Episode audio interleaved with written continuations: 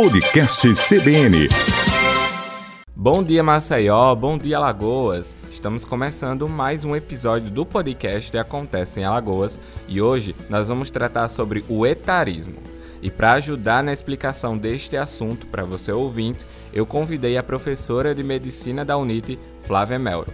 Muito bom dia, professora. Seja bem-vinda. Bom dia, Matheus. É um prazer estar aqui com vocês. Professora, para começarmos, o que é o etarismo? Bem, o etarismo né, é uma discriminação contra indivíduos ou grupos etários com base em estereótipos associados à idade. Né? Então, é, é o que acontece muitas vezes com a questão é, do preconceito e discriminação contra o idoso, né?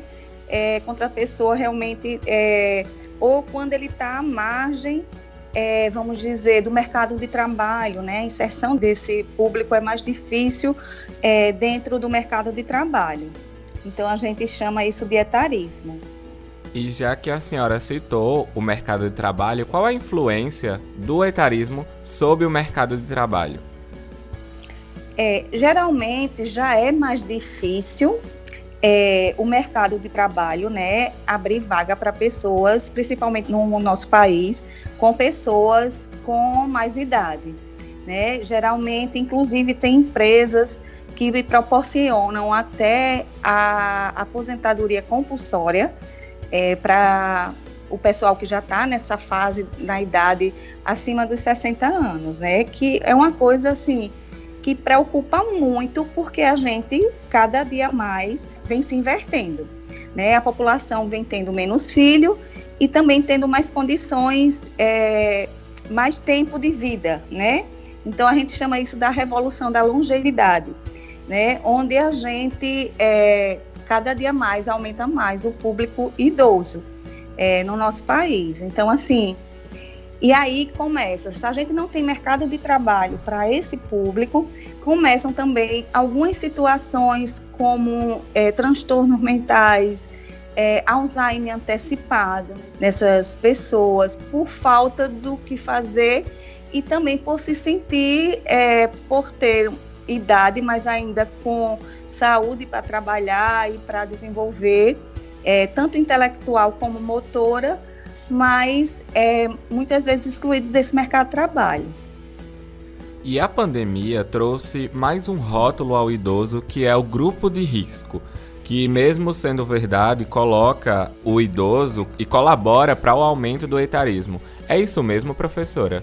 É sim, né? A gente sabe que é, a mídia tem aí constantemente falando da questão da idade, é, das pessoas com mais idades serem é, mais suscetíveis a ter a forma grávida né, do Covid-19 e também o que é que a gente é, teve a nível de país.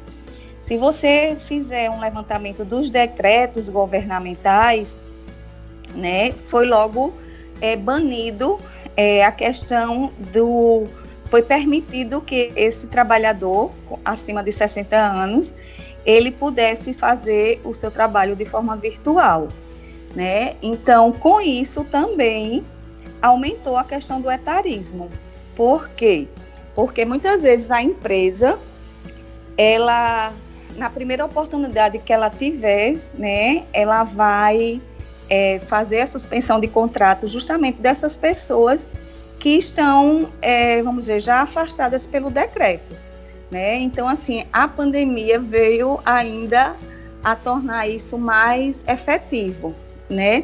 E além disso, a questão da idade, também na pandemia, houve o distanciamento também dos familiares, né? Aquela questão de, ah, eu vou, não vou é, visitar meu pai ou o membro da família mais idoso para não transmitir o vírus. Então, isso também é, para essa população que já tem tanta é, tanto preconceito junto dela. E diante de tudo isso que já foi falado, como então enfrentar o etarismo?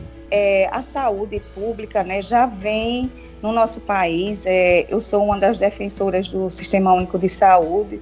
né? E desde que a gente implantou o SUS no nosso país, a gente vem aumentando essa questão é, da longevidade, né? As pessoas estão conseguindo chegar é, aos 60, aos 70 anos ainda com saúde e com disposição, né? E aí, é, o, como a gente pode enfrentar é, essa situação? Primeiro, é você envelhecer saudável, né? Com qualidade de vida. Outra situação é você geralmente é, estar inserido junto de algum grupo, né? O que também com a pandemia, é, respondendo à questão anterior, é, a gente teve muito prejuízo com a questão dos grupos que a gente trabalha dentro do, do Sistema Único de Saúde, que são grupos de idosos, grupo da terceira idade. Aí você vê a questão da atividade física também. É, as praias foram fechadas, é, aulas assim que tinha academia ao ar livre mesmo, pública, né, foram todas fechadas. Então você não tem o seu trabalho mais, não tem atividade física, nem você tem esse convívio mais com o grupo. Então, é, cada vez mais a gente teve a questão da discriminação é, da pessoa idosa, né, é, nesse período de pandemia. E aí, para a gente é, enfrentar isso, né, também a gente é, surgiram algumas ideias é, dentro da academia. E aí eu posso até citar o exemplo é, da medicina da UNIT, que foi os, foram os projetos de extensão que a gente criou de, num formato virtual, porque geralmente é, a academia né, ela tem um tripé, que é educação, pesquisa e extensão. Então, é, a gente conseguiu dar aula aos alunos de forma virtual, né? É, foi autorizada a pesquisa virtual também pelo CONEPES, que é o Conselho é, de Pesquisa do Ministério, é, ligado ao Conselho Nacional de Saúde, e a gente precisava é, continuar fazendo a extensão. Então surgiu a ideia de fazer alguns projetos de extensão no formato virtual. E lá na medicina da Unite aqui de Alagoas, a gente desenvolveu o Telelongevidade. Eu não sei se você já ouviu falar desse projeto, que é um projeto que deu super certo, voltado justamente para esse público idoso que estava durante a pandemia isolado, sem o convívio familiar, sem o trabalho, né? E aí a gente que é jovem quase surta, imaginem, né? A pessoa numa certa idade que geralmente fica mais carente também, é, você isolado em casa sem nenhuma ocupação. Então assim foi um projeto que deu muito certo. Isso, e vamos falar dele agora, porque envelhecer de forma saudável e com qualidade de vida é consequência de um processo que envolve vários fatores. E o isolamento social imposto pela pandemia foi sentido especialmente por essa classe de idosos, justamente por integrar o grupo mais vulnerável. Eles estiveram restritos aí ao contato com os amigos, familiares e impedidos de atividades ao ar livre, como a senhora mesmo falou. E foi diante desse cenário que o Telelongevidade cresceu e nasceu também, né? Professora, então explique mais um pouco sobre esse projeto e como ele auxilia os idosos. É um projeto, né, como eu já lhe falei, de extensão. É coordenado pela professora Tereza Siqueira, que é professora do curso, tanto do curso de medicina como do curso de nutrição da UNIT. Inicialmente a gente começou o projeto com alunos só do curso de medicina. Hoje o projeto já ampliou para todos os cursos da área da saúde. E o objetivo do projeto é trabalhar com a terceira idade, com idosos a partir de 60 anos. A gente tem um Instagram do Telelongevidade, onde a gente tem na bio um link onde o idoso ou o familiar do idoso ele preenche esse formuláriozinho e aí ele é, aguarda o retorno da equipe do projeto para inserir é, o idoso dentro do projeto. E aí o objetivo foi justamente é, trabalhar com esse idoso. Então a gente faz ligações, são ligações semanais. E o interessante é a diferença etária, né? Porque são jovens que estão ligando, né? Estudantes de medicina. E há uma troca imensa, imensurável nesse contato.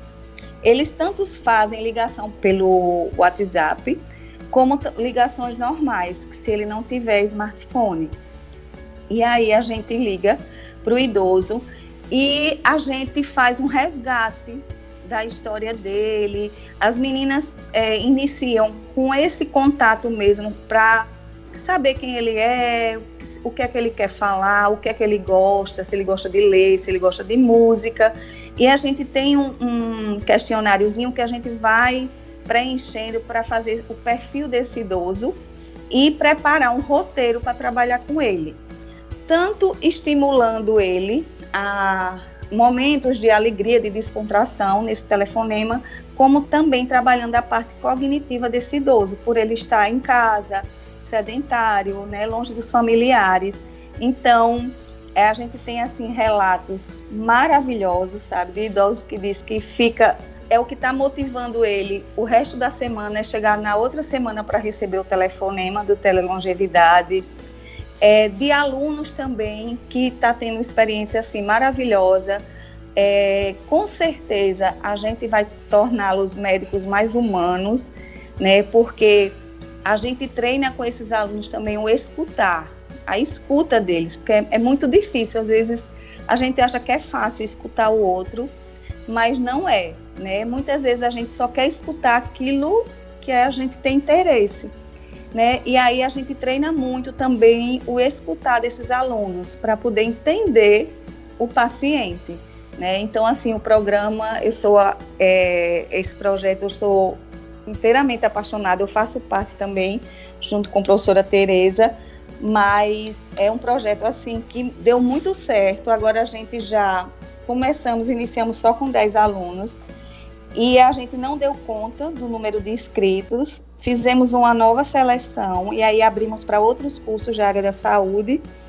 E a gente já tem um cadastro enorme de estudantes que, à medida que vão chegando os idosos, a gente vai selecionando para fazer essa escuta. Ótimo, um projeto muito bonito que pode ajudar essa classe de idosos que estão precisando muito dessa ajuda, principalmente durante essa pandemia, na qual eles estão meio que sozinhos, os idosos que gostariam de participar da região podem se inscrever também ou precisa necessariamente estarem em Maceió? Não, ele, a gente tem, é, a gente abriu assim, ampliou esse projeto, inclusive é, a gente está recebendo ligações assim de outros estados querendo participar, né? E a gente está correndo atrás para ver se faz, se abre uma patente do projeto para a gente ampliar ele mais pra, é, com parceiros de outras é, universidades, de outras instituições de ensino superior, de outros estados, para que a gente possa ampliar mais o projeto. Ótimo. Professora Flávia, muito obrigado por aceitar o convite para participar do podcast, esclarecer um pouco mais sobre esse assunto e falar mais sobre o telelongevidade que tem ajudado aí muitos idosos. Muito obrigado pela participação. Eu que agradeço, Matheus, e estou à disposição para o que vocês precisarem para a gente estar tá conversando. Assim, encerramos mais um episódio do Acontece em Alagoas. Para mais informações e notícias sobre o que acontece no estado e no Brasil, não deixe de acessar o nosso site cbnmaceo.com.br. Você também pode interagir conosco através das redes sociais. É só procurar pelo CBN Maceió no Instagram. Também você pode sintonizar na 104,5 e ficar por dentro de toda a nossa programação. Eu vou ficando por aqui e eu lhe espero no próximo episódio para você ficar sabendo o que acontece em Alagoas. Até a próxima. Podcast CBN.